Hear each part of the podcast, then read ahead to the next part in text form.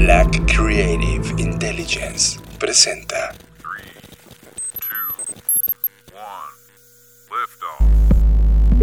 Escuchas. Escuchas. Escuchas un podcast de Dixo. Escuchas Creative Talks. Creative Talks. El podcast donde hablamos de creatividad, futuro, innovación, medios, disrupción y emprendimiento. Con Fernanda Rocha y John Black. Por Dixo. La productora de podcast más importante de habla hispana. Por Dixo.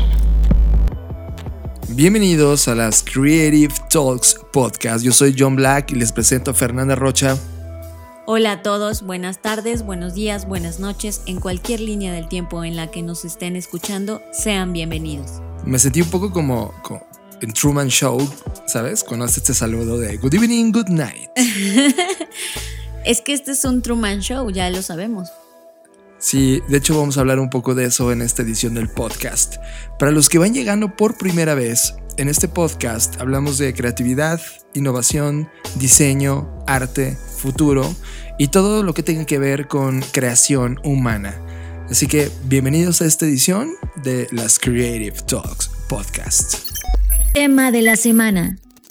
Discutimos el tema que ocupó nuestra agenda a lo largo de la semana presentado por Black Trends, las mejores tendencias sintetizadas para ti. En muy pocas oportunidades tienes la suerte de platicar con una de las personas que está cambiando eh, o está haciendo una gran disrupción en la escena de la creatividad y el diseño. Fer, tú tomaste clases con él, con Matthew Manos, y cuéntanos un poco de él. Bueno, pues sí, como bien lo mencionas, Matthew es, entre muchas cosas, un autor, es estratega de diseño, eh, es emprendedor y por supuesto también es profesor. Y tuve la oportunidad eh, de tener un taller con él en la especialidad de, que estoy estudiando ahora mismo sobre modelos de impacto, Models of Impact, que es justamente es un modelo que nos enseñó y que fue también intensísimo porque y, muy alineado eh, con lo que estamos haciendo ahora en Blackbot, es decir, toda esta filosofía de que pueda haber una convergencia entre generar rentabilidad, pero también el valor social y el impacto social, eh, pues, pues fue muy padre. Y decía que muy intenso porque pues fueron muchas horas, era... Ah, a pesar de que eran muchas horas, era poco el tiempo que teníamos como para, para explotar al máximo y, sé que era el tiempo justo, el tiempo que tenía que ser, pero me hubiese gustado tener más días, ¿sabes? Porque eh, pues como lo vamos a platicar, él tiene muchísimos modelos y me hubiera encantado eh, que de su viva voz él nos hubiera compartido todos, cosa que sé que es imposible, se hubiese tenido que quedar un mes con nosotros quizás, pero, pero fue muy emocionante porque es muy padre saber que hay otras personas en otras partes haciendo cosas increíbles, generando muchísimo impacto a la sociedad en el buen sentido y pues e, eso, eso fue muy alentador. Matthew Manos es fundador y director de Very Nice, una compañía que, se dedica a la estrategia de diseño, que literal la mitad de su trabajo la entrega de forma gratuita a organizaciones sin fines de lucro. Esta compañía la fundó en el 2008, si no me equivoco, y algo que me llama mucho la atención es que al interior de la oficina de Matthew han trabajado en materiales, metodologías que han abierto y, ponen a disposición no solamente de las compañías y fines de lucro, sino tú como ser humano puedes llegar y entrar a la plataforma. De hecho, crearon una plataforma llamada Reginald. Se escribe como Regina, Reginald, Reginald, en donde tú puedes entrar y todas eh, las metodologías y recursos que la compañía de Matthew ha creado, él, él menciona que en recursos y metodologías ha invertido 30 millones de dólares en productos y servicios y metodologías disponibles de forma gratuita. Y una de las estrategias importantes que Matthew sirve es que todas estas metodologías, todo este aprendizaje que ha creado, lo está compartiendo para que todas las personas que logran tener acceso a esto, que es gratuito, puedan cambiar la historia de sus compañías. Eso, eso me sorprende, porque él habla mucho de esta transformación de la postura del pro bono. El pro bono, para todos los que son freelancers, por ejemplo, que se lo han topado alguna vez en su vida, o los que han tenido una agencia, es un modelo viejo en el cual no te deciden pagar, porque entras con una especie de riesgo y te pagan una vez terminado el proyecto si este proyecto logró los objetivos que estaba planteando para que este mismo pudiera cobrar a su vez. o peor aún, ¿no? Muchas veces el pro bono se entiende como no te voy a pagar y te voy a pagar en especie con un kilo de frijoles o otra cosa. Entonces, lo que hizo Matthew es de, si todo el mundo odiamos el pro bono, ¿por, qué no hay innovación en el pro bono, no? Y prácticamente él se puso a, a diseñar, a crear todas estas metodologías y sí ponerlos de forma gratuita y esperar que sucediera algo. Y de ese, mil, de ese 2008 que decidió fundar la compañía a hoy, vaya que pasó algo. Fue llamado loco o genio por la revista Forbes y la revista How lo puso como uno de los 100 creativos globales más influyentes. Y eso eh, es algo tremendamente interesante. Su nivel de atracción, dadas las metodologías que tiene, ha traído a compañías de todo tipo, desde Apple, pasando por Hugo Boss, Impact Hub, Indiegogo, Johnson Johnson, Kiva, Mattel, Soyba Southwest en la parte educativa eh, y, un, sinfín de compañías que lo, están buscando producto de esta tracción de bondad que él creó a través de Very Nice. Cosa que me tiene totalmente vuelto loco porque como tú dices, Fer, mucho de este pensamiento que tiene Matthew es prácticamente la genética que nosotros estamos pensando aquí en Blackbot y de lo que estamos haciendo en Blackbot. My name is Matthew Manos. I live in Los Angeles, California. I'm currently in quarantine due to state requirements, but in and out of quarantine, I'm an author, design strategist, educator, and entrepreneur. I'm passionate about making creativity and innovation more accessible, um, and perhaps the most significant thing that I've done is start a company called Very Nice. Very Nice is a design strategy practice that gives half of its work away for free to nonprofit organizations and social enterprises. A lot of our work focuses focuses on things like facilitating workshops, consulting with clients, working on branding, business model design, strategic foresight, etc. And we've worked with all kinds of people like Apple, Disney Imagineering, the American Heart Association, Google, and UNICEF. When Very Nice launched in 2008, we were pretty disruptive. We were an early example of social enterprise in the design industry. And through our Give Half model, we've actually been able to save organizations millions of dollars. We do this so that they can invest more in their cause and less in third party vendors or consultant fees. There are a lot of definitions of creativity, but the one that I like the most is that creativity is a response to constraints. Creativity is something that happens when we make. It's incubated in thought, but it's only realized when we actually act upon something, when we do something. We also naturally make in order to learn. You know, honestly, if there's any time to be creative, it's right now. The role of a designer has changed drastically since the Industrial Revolution. We've seen designers move from specialists to generalists, from technicians to makers, from production to strategy. Uh, but whenever I'm asked to define the role of a designer, I pretty much always say the same thing. A designer's role is to serve as a bridge between the needs of people and the needs of business. Uh, put in another way, a designer is a facilitator. In this current context that we're in, a designer can serve as a bridge between people and scientists to make sure information is clear and relatable. A designer can serve as a bridge between people and government, making sure we maintain transparency and calm. A designer can serve as a bridge between people and a virus, making sure we're surrounded by materials and artifacts that reduce harm and, and the chance of infection. Yo resalto de esta primera parte, primero nos explica cómo, cómo funciona Very Nice y cuál es su postura respecto al diseño per y, cómo también piensa sobre el tema del pro bono.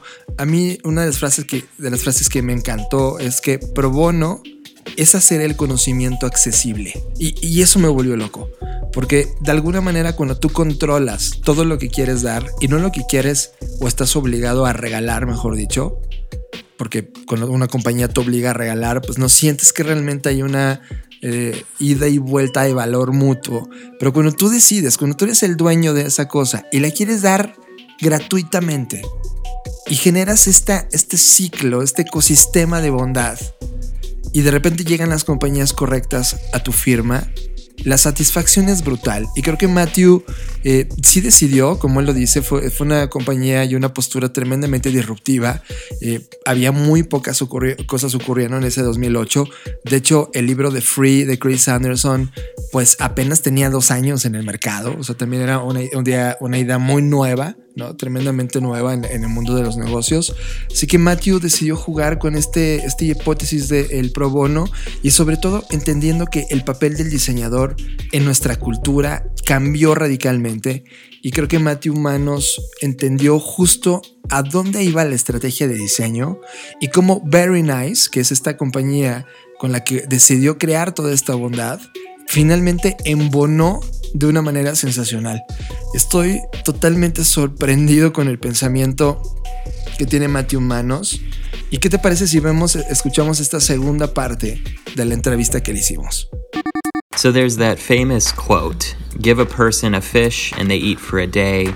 Teach a person to fish and they eat for a lifetime. Uh, that quote's kind of really interesting to me, especially upon recently reflecting on Very Nice. You know, we've been at it for about 12 years doing pro bono work and a significant amount of it. And at some point, I realized that what we got really good at was giving away fish. And we want to keep on giving away fish, but we also want to start looking at how do we teach people to fish? How do we make it so that pro bono is actually no longer even necessary? Um, further, you know, the way we work, the way that people work, it's changed drastically due to advancements in technology, but the way that we do pro bono work or that anybody does pro bono work really hasn't changed since its origin story in the late 1800s. The most innovative thing that you see in pro bono now is virtual pro bono or working with others on Skype or Zoom. You know, at the end of the day, pro bono is about making knowledge accessible. There was kind of this aha moment in trying to redefine pro bono and realizing that really above all else, it is about making knowledge accessible. And so we launched Reginald to publish all of our uh, trade secrets online so that anybody that wants to work with Very Nice could work with us, but could also, in theory, download our toolkits and learn our replicable methodologies that they could do on their own. Reginald focuses on publishing toolkits for creativity, design strategy, and entrepreneurship that anyone can access. And beyond our own toolkits and our own knowledge, we also have been collaborating with industry leaders, practitioners, and other organizations to be able to turn a piece of their expertise into something that's replicable, into a methodology that can be made available uh, to anyone on a pay what you want basis. And, you know, the success of this platform so far has been really exciting. It's built off of the momentum that we've had for years making our tools uh, available on an open access basis, but has reached, you know, thousands of participants, readers, users across over 170 countries. And we've calculated that through making all of these materials available, we've been able to actually um, offset the equivalent of over 85,000 hours of consulting time. So, this is something that we're continuing to really invest in, to really build and develop. And I'd encourage anyone listening to learn more at reginald.co. Bueno, pues como ya pudieron darse cuenta, el pensamiento de Matthew es totalmente alentador e inspirador. No sé ustedes, pero me encanta lo que está haciendo. Les sugiero muchísimo, muchísimo que visiten su página, lo que está haciendo, todas las metodologías, métodos que pone a disposición para todo tipo de cosas, para, para diseñar colaborativamente, para eh, fortalecer tu marca, para hay muchísimas cosas y ahorita en esta época de, de COVID, eh, pues él está brindando herramientas también para, para trabajar en estos momentos eh, de crisis, ¿no? Y, un poco pues hacia la productividad, etcétera. Entonces, pues está, está padrísimo. Y finalmente los vamos a dejar con una pregunta que le hacemos a personas puntuales cuando, cuando nos llama tanto la atención su pensamiento, le hacemos, les hacemos una pregunta y la pregunta es, ¿qué harías eh, si este audio, o sea, o sea, si la humanidad se va a la chingada, bueno, si la humanidad desaparece, y lo único que sobrevive es este audio. ¿Qué le dirías?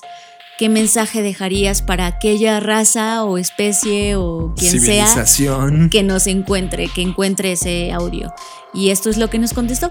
If humanity ceased to exist completely and I could just give one bit of advice, it would probably be that there is no scenario in which your life or one life is more valuable than someone else's. We're all connected, we all rely upon each other, and honestly, the best thing you can do is to be very nice.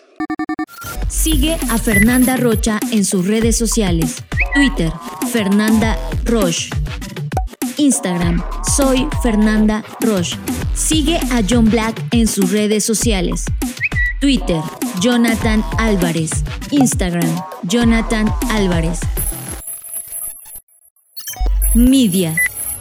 Hablamos de los contenidos que vemos en Netflix, Amazon, YouTube, Vimeo, HBO, iTunes o nuestro timeline de Internet. Media. Media es presentado por Blackbot, la compañía que diseña el futuro. Fernanda Rocha, eh, hemos tenido días difíciles, creo que la humanidad completa, son miles de millones de seres humanos que ahora mismo estamos viviendo en una situación que, es inédita. Y es inédita porque nunca habíamos sido tantos viviendo en ciudades eh, y, y, tantos al mismo tiempo en un solo lugar. En este planeta todos estamos ahora mismo, la gente privilegiada, estamos en nuestros hogares tratando de, no infectarnos. Eh, algo que tienen que saber ustedes es que el coronavirus, 7 de cada 10 seres humanos en este planeta vamos a tener el virus. Lo que estamos tratando de evitar es que todos seamos al mismo tiempo. Porque si somos al mismo tiempo, entonces colapsamos el sistema eh, médico eh, local y de tu país y evidentemente global. Y eso sí es un gran riesgo. Eh, esa es la razón por la cual estamos en este momento inédito. Y en ese momento inédito, en, en, la compañía, en Blackbot, hemos creado varias cosas. Una de ellas es, hicimos una versión especial del Creative Planner llamado Katana, que es específicamente para estos tiempos de encierro y es gratuita y la puedes descargar. Eh, este podcast lo hemos hecho diario, es decir, damos una dosis de entre 5 y 10 minutos con tips muy puntuales para soportar este, este, este momentum de home office y de que no tenías bajo control tantas cosas, eh, lo estamos haciendo. Hemos participado en múltiples conferencias online y talleres para, hablar sobre la oportunidad que también esto representa en términos de crisis y cómo la crisis genera disrupción e innovación y avance. Pero también, de repente, con la cabeza eh, la tienes tan llena de contenido, caímos en un contenido de Netflix Fair que fue un verdadero accidente. Yo no, yo no sabía nada de toda la polémica que había generado, pero le dimos play. O sea, mientras Fer creo que estábamos sirviéndonos eh, la comida y yo le puse la, a Netflix y nos sentamos. Y se llama El Hoyo. El Hoyo es una nueva llegada a Netflix de un director vasco llamado Galder Gatzelu Rutia, que fue nominado a los premios Goya, los premios Feroz, los premios Gaudí, el Festival de Toronto y el Stitches Film Festival, donde estos dos últimos se llevó los, los galardones. Y ahora que nos pusimos a ver el filme, nuestra cabeza se voló, Fer. Fue fue un choque de muchas cosas que estaban ocurriendo en pantalla. No vamos a decir spoilers, evidentemente, pero. Pero, ¿cuál fue tu sensación, Fer? Mira, quisiera empezar con, con, con este tema de sí, sí fue casualidad. No teníamos de verdad ni idea. Habíamos estado tan inmersos generando contenido, haciendo mil cosas, sacando proyectos, etcétera, que, que no habíamos visto. Y por ejemplo, veía la opinión de Fernanda Solórzano, a quien sigo en Twitter y me encanta lo que escribe, diciendo que, pues, que ya, o sea, que a los 15 minutos se había aburrido, que si ya se nos había olvidado Parasite y que si queríamos ver una reflexión del capitalismo había otras películas mejores. Sí, estoy de acuerdo con eso. Pero creo que cada película te marca de maneras diferentes. y te marca de acuerdo al contexto que tú tienes en ese momento. Es decir, eh, lo veo de la siguiente manera. Tú eh, en tu cabeza hoy tienes información, algunos inputs, unos más frescos que otros, claro está, ¿no? Tienes mucha historia, pero mucho del presente y de la memoria a corto plazo está ahí ahora. Y cuando ves un contenido, evidentemente lo ves con todo este bagaje de conocimiento y de cosas y creo que lo que pasó con esta película o por qué representó algo tan importante en ese momento para nosotros es porque veníamos hablando, veníamos platicando sobre muchas cosas de las cuales va la película, ¿no? Y, no es que sea mejor o peor que Parasite. Para mí es algo, un esfuerzo totalmente distinto, una narrativa sencilla en muchos sentidos, pero al mismo tiempo profunda. Y, eso creo que fue lo que ocurrió. Y eso creo que es lo que pasa con cada película. A mí el hecho de que alguien diga que esta película es mejor que otra o que otra es mejor que esta, me parece que, nos olvidamos que las películas no, no se construyen solas, como nada de lo que está en contenidos en este mundo. Los contenidos los construimos todos y los deconstruimos todos al mismo tiempo. Entonces, por eso nos pasa mucho que cuando alguien ve una peli y un amigo te dice, güey, estuvo padrísima, y luego tú la ves y dices, güey, ¿por qué me recomendaste esta cosa? Es justo por eso, porque cada quien en su cabeza trae diferentes inputs y reaccionan de diferente manera. Yo lo veo como positivos y negativos, como si fuéramos una especie de pilas que a veces traes una carga distinta que te hace explotar con un contenido. Y eso fue lo que pasó, en realidad eso fue lo que pasó. Sí, me pasó igual, a mí me reventó la cabeza. Yo, yo la verdad eh, agradezco cuando te topas frente a un contenido y ese contenido te hace sentir. Este, este, este sentir cosas es algo que puedes eh, percibir desde una novela, en un libro que estás leyendo, hasta un filme. Y este es el caso. Creo que, como tú lo mencionas, esto es una metáfora del capitalismo, casi en un momento de encierro global donde todos estamos metidos. Eh, creo que nos podemos ver ahí, estamos reflejados en este juego que ocurre dentro del filme, en esta hiperrepresentación eh, semiótica de todos los iconos y signos que están dentro de ese lugar. Eh, creo que es una crítica en los niveles de poder, hace alusiones a la sociedad democrática socialista, hay una búsqueda de propósito. Eh, de repente, yo, a, mí, a mí que me encanta también la ciencia ficción, ya todo el mundo lo sabe, de repente parecía que estaba leyendo Adolf Huxley con El Mundo Feliz, eh, pero también había un libro dentro que es El Quijote. Todo esto que te estoy diciendo son cosas que, que están como elementos dentro de esta misma narrativa. Y creo que dependiendo el software que tienes en este momento en la cabeza, vas a poder interpretarla. Como tú dices, he visto personas que terminan odiando la apuesta. Es como de, ah, no provocó nada, esto no tiene nada, etcétera o en mi caso, que, la voy a recordar como una de las, de las películas que tengo que volver a ver, además, para volver a entenderla, pero que me hizo sentir cosas que aumentaron mis niveles de ansiedad, pero también aumentó mi visibilidad de las cosas que estoy haciendo hoy. Y, y creo que el hoyo es... debiera ser uno de estos filmes que te topas, lástima que ya lo escuchaste en este podcast, pero que te topas en determinada línea del tiempo y que te enfrentas a ella. Yo sí creo que si estás escuchando este podcast, tienes el suficiente criterio para poder entrar a este filme y, disfrutarlo y padecerlo y odiarlo y, e inevitablemente dejar de pensar en él. Hay tres clases de personas los de arriba, los de abajo, los que caen.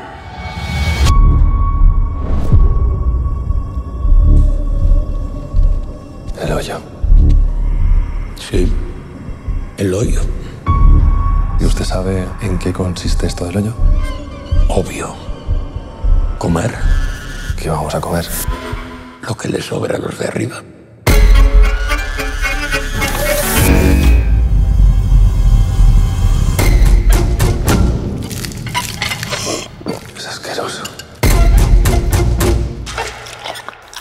mucha más gente abajo?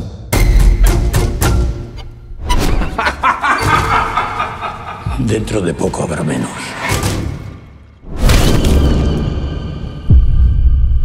¿Que era una persona? Pues claro que era una persona. ¡Es que nadie va a hacer nada! Si todo el mundo comiera solo lo que necesita, la comida llegaría al nivel más bajo.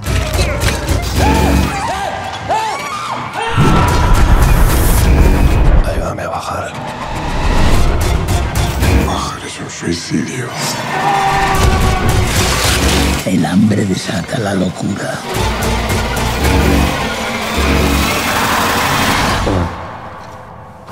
Tiene buen corazón.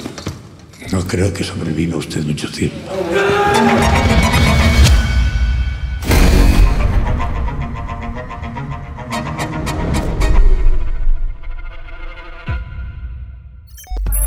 Somos adictos a las tendencias. Las compañías nos pagan por obtenerlas. Así que nos preguntamos, ¿por qué no compartirlas con ustedes también? Te presentamos Black Trends. Te presentamos Black Trends, un show en donde reseñamos las mejores tendencias de la semana y las traemos gratis para ti. Disponible en YouTube, Vimeo y blackbot.rocks. Black Trends, Black Trends, presentado por Blackbot, la compañía que diseña el futuro. El día de hoy estuve en una sesión online en donde la Miami Ad School me invitó a, hacer una, una suerte de masterclass para hablar temas de innovación. Y fueron 10 minutos muy rudos, muy intensos, pero una de las cosas que, que- que analizamos en esa charla es que estamos viviendo un punto donde donde cambiaron los contenidos online y en general cambió la humanidad para siempre. Déjenme explico.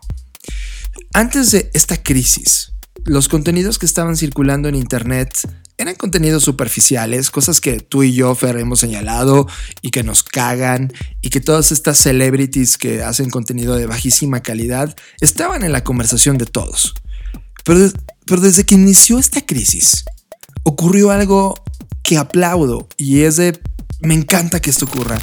Los generadores de contenido, las personas, las personas que están paradas en el mundo de la innovación, el diseño, el arte, los negocios, empezaron a tomar su micrófono, empezaron a tomar las cámaras de su computadora o teléfono móvil y comenzaron a compartir contenido. Y, y hoy de repente tienes una agenda amplísima donde puede haber workshops a la, primera hora de la mañana, eh, conferencias a mitad del día, en la tarde tienes, eh, resulta que abrieron cursos en las distintas plataformas educativas online, en la noche traes podcast que, que estás escuchando de todas partes del mundo. Y todas tienen en cabeza una cosa, compartir valor para que estos contenidos que se están desarrollando y que de alguna manera estaban apoyando una economía donde eran conferencias, talleres, etcétera, hoy están puestos en línea y ya invadieron la conversación superficial de lo que venía siendo Internet. Eso me encantó. Y entonces, en medio de ese ecosistema, conocimos una plataforma que se llama Bedu. De hecho, nuestro encuentro con Bedu fue gracias al FBS Event. Si recuerdan, nos la pasamos platicando sobre este evento y, después de que ocurrió el 28 y 29 de febrero, me, me contactó eh, Lil- Lilia García y me dijo, "Eh, nos encantaría platicarles de, Bedu. Yo ya había escuchado en algún momento, me, me había topado en internet y había un poco leído al respecto, pero no, no sabía a profundidad lo que estaba pasando.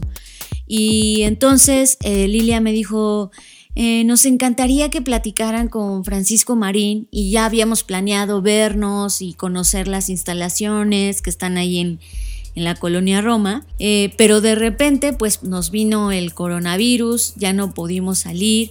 En la semana que íbamos a grabar fue cuando ya la gente empezó a dejar de ir a, sus trabajos, aunque no había todavía oficialmente una, una restricción, pues la gente comenzó a tomar sus precauciones y entonces ya no pudimos hacer la entrevista como la habíamos pensado.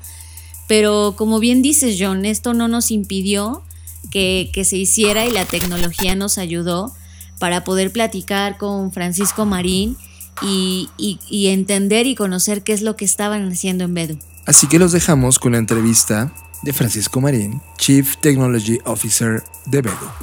Hola, mi nombre es Francisco Marín, soy una apasionada de tecnología, cuento con más de 10 años de experiencia desarrollando productos tecnológicos. Mi área de expertise es cómputo visual e inteligencia artificial. Eh, hace 6 años cofundé una empresa llamada Synapox en la cual eh, desarrollé un algoritmo que identificaba tus emociones, también sabía qué estabas viendo y qué estabas haciendo durante una interacción web o una interacción digital. Esto funcionaba para aplicaciones, funcionaba para páginas web, para anuncios, para videos, para imágenes. Obviamente el corte de este producto era de marketing, lo cual quiere decir que está enfocado a análisis de marketing, análisis de performance, de número de vistas, de tipos de consumo y, todo, todo, el análisis biométrico que necesitas para, para tomar decisiones. Después de estar trabajando en esa empresa más o menos 5 años, 6 años, decidí que marketing no era el área en la cual yo quería seguir trabajando ni quería como desempeñarme de manera futura y fue cuando decidí eh, volcar como mis habilidades para desarrollar productos a educación. Ahí fue donde desarrollé varios productos los cuales ayudaban a las personas a entender sus brechas de conocimiento y ayudarlas a cerrar con contenidos externos o eh, clases magistrales o cosas por el estilo. Actualmente me desempeño como director de tecnología en Bedu, en donde estamos trabajando para el futuro de la educación. ¿Qué es Bedu? Bedu es una EdTech. Esto quiere decir que nosotros utilizamos la tecnología en todos nuestros procesos educativos. ¿Por qué y cómo nace? Pues Bedu nace de la necesidad que tienen las personas de adquirir conocimientos. Actualmente es más relevante adquirir los conocimientos necesarios para que no quedemos rezagados en esta nueva eh, revolución digital o revolución industrial 2.0, por así decirlo. Y nace de el observar y entender cómo es que la sociedad y sobre todo las necesidades de los alumnos han ido evolucionando, pero las instituciones educativas han empezado a quedar rezagadas, ¿no? Ya cada vez es más eh, común escuchar que las personas aprendieron a programar o aprendieron una nueva habilidad viendo videos de YouTube, este, entrando a workshops, entrando a hackatones y cosas así por el estilo. Entonces nosotros creemos firmemente de que el modelo blended brinda lo mejor de los dos mundos, lo mejor del mundo online y lo mejor del mundo presencial, todo en un solo lugar y en un paquete que es fácil de digerir y nosotros te llevamos y te ayudamos en todo el proceso, en toda la parte de adquisición de conocimiento. ¿Cómo funciona Bedu? Bedu utiliza el sistema Blended. El sistema Blended lo que hace es utilizar el tiempo de los alumnos de manera óptima. Lo que quiere decir es que el proceso educativo sucede tanto online como presencial. Lo que ayuda a esto es que las personas o los alumnos específicamente pueden reforzar el conocimiento de manera online y aplicarlo en clases presenciales. Otro de los conceptos que nosotros manejamos es la parte de los expertos. Quienes imparten cursos en Bedu son personas que tienen conocimiento relevante de la industria actualmente, o sea, no son eh, personas que aprendieron a programar hace cinco años, no. Son personas que están activamente en una empresa desarrollando productos y que saben de lo que están hablando, pero sobre todo saben cómo implementar el conocimiento. Algo que, que, que nos diferencia mucho entre otros workshops, escuelas o sistemas educativos, el hecho de que todo lo que aprendes en Bedu lo vas a poder sacar allá afuera. O sea, es, es algo que no se queda solamente en el aula, es algo que puedes utilizar tanto en tu trabajo o en, tu, en tus clases o en tu día a día. Es algo que que es relevante para ti y para tu entorno. La inteligencia artificial se relaciona con Bedu como la inteligencia artificial se relaciona con absolutamente todo en esta época moderna. Digo, quitando, quitando un poco la parte de buzzword de inteligencia artificial, los modelos predictivos nos ayudan a entender grandes cantidades de datos o nos ayudan a modelar grandes cantidades de datos para tomar decisiones. Y en el caso de la educación es muy parecido. La educación es algo que, a pesar de que nosotros creemos que es único, en realidad se basa en modelos y paradigmas que intentan imponer los, las formas y los métodos educativos a muchas personas.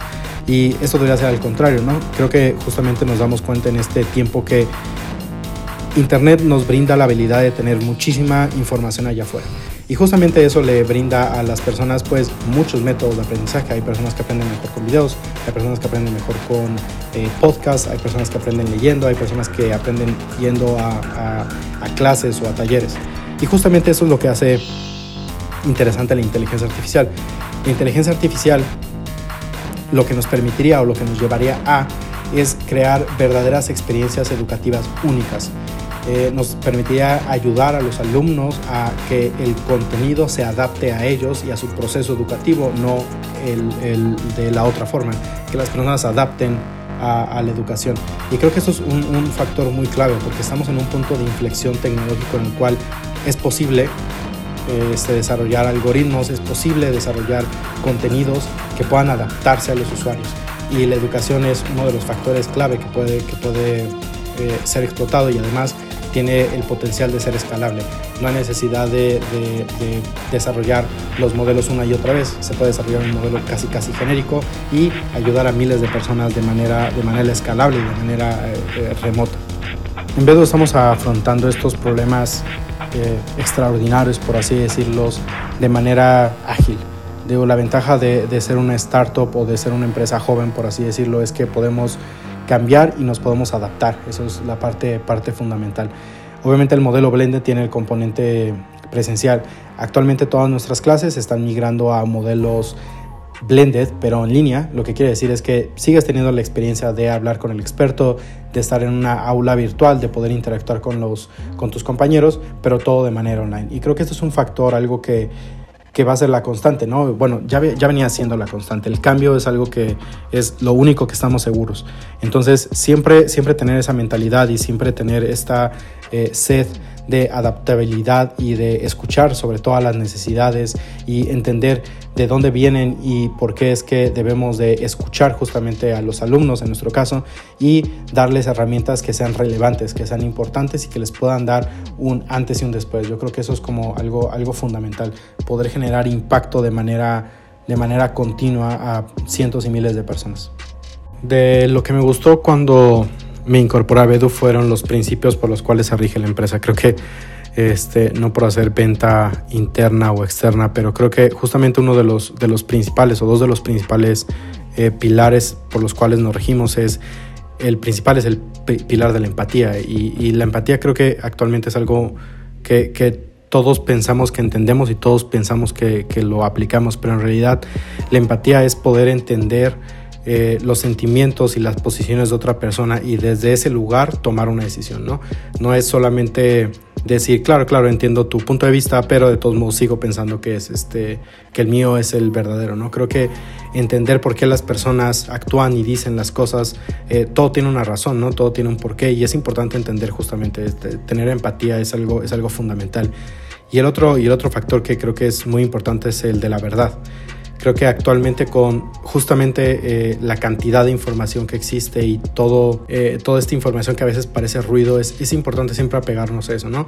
Si somos empáticos y, nos, y somos verdaderos tanto a nosotros mismos como cuando nos expresamos y cuando decimos las cosas, creo que eh, el mundo sería, sería otro mundo y, y, y, podría ser mucho más simple y más, más tranquilo para todas las personas.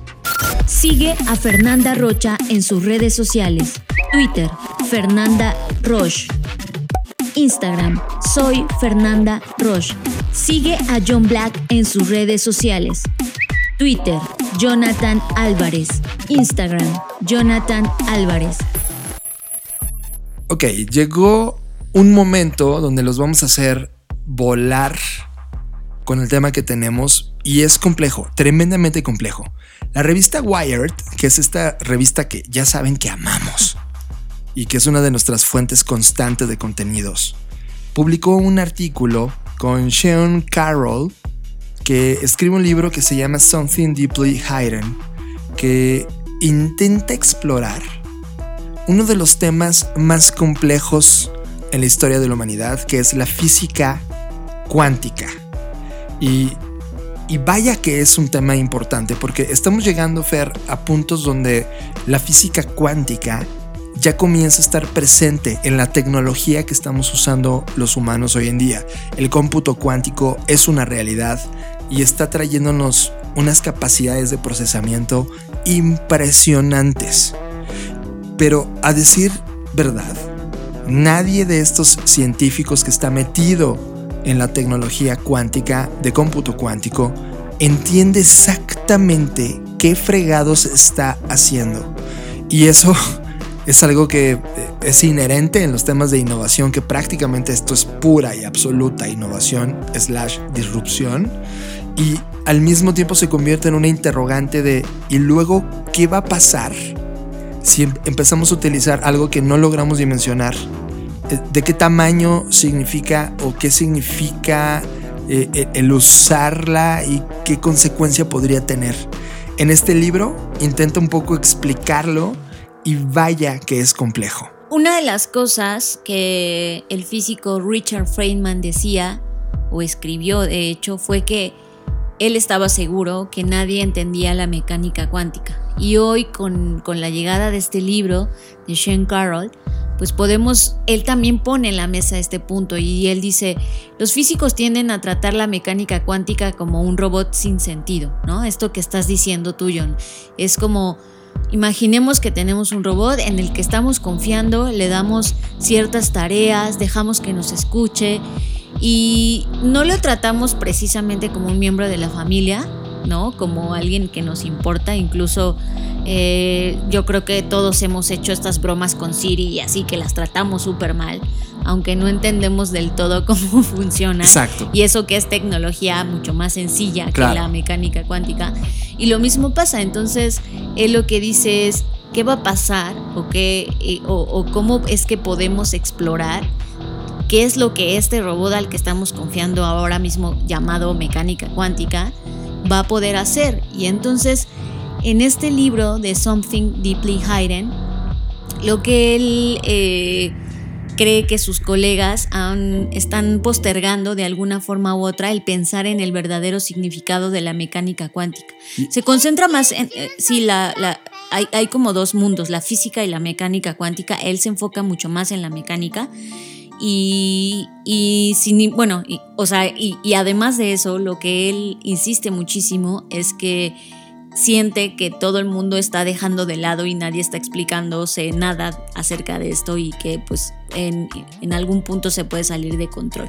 Y, y él toma una postura muy clara, porque por un lado está la interpretación de Copenhague, en donde literal todos están con el pensamiento de cállate y calcula, que es un tema que, que ellos, gracias a estos cálculos y proyecciones matemáticas, pueden ayudarse a explicar cualquier fenómeno que ocurre.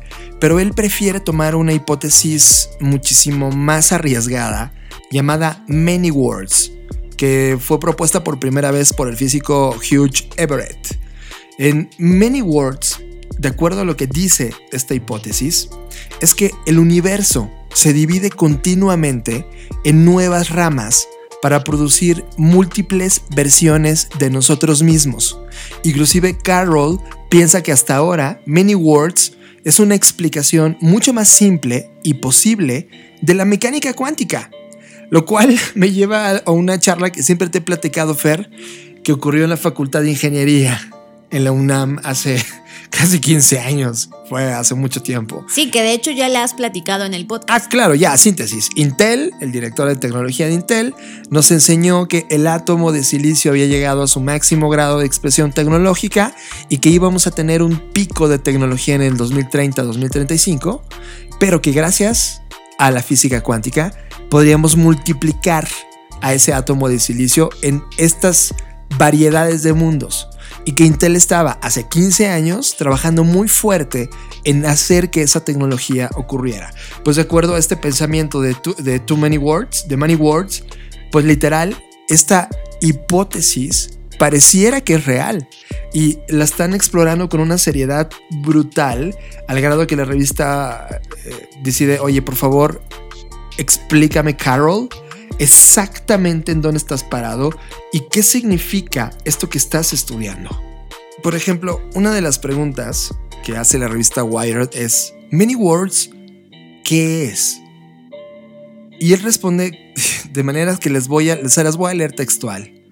La mecánica cuántica dice que un electrón puede estar en una superposición de todas las ubicaciones posibles. No existe la posición de un electrón, pero cuando observas al electrón, lo ves en un lugar. Este es el misterio fundamental de la mecánica cuántica. Su descripción, cuando nadie está mirando, es diferente de cuando lo ves. Muchos dicen, ¿por qué no lo tratamos a usted como el observador, como su propio sistema cuántico? Entonces, estás hecho de partículas mecánicas cuánticas también. Por lo tanto, ¿qué sucede cuando tú, el observador, buscas al electrón? El electrón comienza en una superposición de muchos lugares.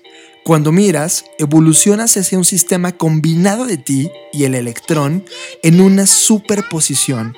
La superposición consiste en que el electrón está aquí y tú lo ves aquí. Pero si el electrón está allí y lo ves allí, entonces posiblemente también está allá y así sucesivamente.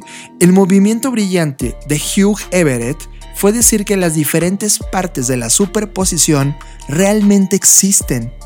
Es solo que están en mundos separados que no interactúan.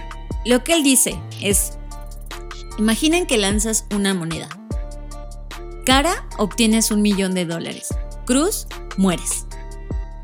De acuerdo a Many Worlds, a esta teoría, una vez que lanzas la moneda, ¿existen ambos mundos? Es decir, están existiendo ambos mundos. En un mundo estás muriendo y en otro estás ganando el millón de dólares. Los mundos se ramifican cuando haces una medición cuántica. No lanzas una moneda, pero para el espíritu de la pregunta, sí. O sea, hay una realidad en la que no estás lanzando la moneda. Pero para que estas nuevas dos realidades de ganar un millón de dólares o morir existan, necesitas lanzar la moneda.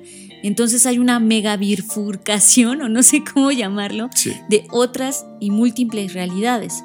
¿Se acuerdan de esa escena de Matrix? Cuando Neo está en sus múltiples y posibles reacciones y él selecciona una y es cuando dice, The problem is choice. Sí, todo el tiempo estamos decidiendo, todo el tiempo estamos decidiendo. Y entonces hay diferentes versiones de ustedes y de nosotros, algunas de las cuales quizás están muertas o son niños o son ancianos. Y eso es algo que siempre estamos platicando John y yo.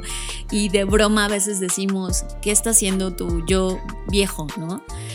Pero es que, es que sí creo, yo sí creo que, que esta teoría me intriga en el sentido de que sí creo que puede existir, o sea, sí creo que hay muchos mundos coexistiendo. Pero piensen por un momento en esto, si con este tema del coronavirus estamos vueltos locos en muchos sentidos, todos, ahora imagínate pensar que eso está existiendo en muchas realidades. Y que el universo existente está lleno de esas posibilidades. Eh, esto lo traemos solo como una dosis para pensar cosas distintas, porque en realidad eh, estos nuevos pensamientos, esta nueva tecnología que estamos inventando los humanos, pues tiene estas profundidades de pensamiento filosófico tecnológico. Y si estamos hablando de mecánica y física cuántica, es importante entenderlo, porque esto es mucho más elevado que hablar de bits o bytes. Esto ya tiene que ver con mundos paralelos y líneas de tiempo. Por eso en este podcast siempre cuando entramos saludamos con líneas de tiempo, porque ya no sabemos si esto es el presente o están escuchándolo en el pasado o esto lo escucharán en el futuro y qué tipo de ser humano vas a ser o si inclusive serás tú mismo o es alguien más. En conclusión, yo creo que la frase que hace una síntesis de esto es, nada existe hasta que lo ves. Piénsenlo. Estás procesando Creative Talks Podcast. Y llegamos al final de las Creative Talks Podcast. Gracias por escucharnos. Bueno, al menos en esta realidad. sí, me, quedé vibrando con la idea, la posibilidad. Y si quieren este, ver el artículo de Wired, vayan y búsquenlo. Es una locura y se llama Múltiples Realidades. Es Sean Carroll Thinks We All Exist in Multiple Worlds, que es en español sería Sean Carroll piensa que existimos todos nosotros en mundos distintos o mundos múltiples. Es una, es una locura. Gracias por esta edición, Fer. Gracias por, por una, bueno, semana tras semana hacer este ejercicio intelectual y compartirlo con todos ustedes. Muchas gracias. Les mando un fuerte abrazo, gracias por escucharnos. No olviden que estamos publicando las charlas del FBS, así que si están buscando contenido que ver o seguro ya están sobresaturados y no saben qué elegir, les propongo que elijan ver el contenido del FBS. Son charlas entre 20 y 30 minutos máximo, algunas eh, un poquito se exceden, pero en promedio eso es lo que duran y espero que las estén disfrutando y que las compartan y que las comenten y que nos digan qué opinan. Y si nos quieren mandar un mensajito o un audio ahora que ya están en su casa y no tienen un pretexto como cuando me dicen que están en la oficina y no pueden grabar, espero que estén teniendo tiempo y si no, eduquen a sus jefes, no dejen que invadan su vida, rescaten su tiempo porque es lo más valioso que tenemos. Así que pueden mandarnos un WhatsApp al 55 83 69 59 59 y no olviden seguirme a mí en mis redes como me encuentran como arroba Fernanda Roche y a Blackbot lo encuentran en todas las redes como arroba Blackbot Rocks. Así que gracias y nos vemos en el futuro.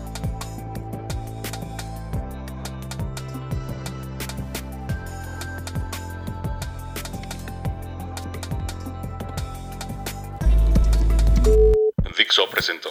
Dixo presentó. Creative Talks. El podcast en donde hablamos de creatividad, innovación, medios, disrupción y emprendimiento. Con Fernanda Rocha y John Black. Por Dixo, la productora de podcast más importante de habla hispana. Nos escuchamos en el futuro.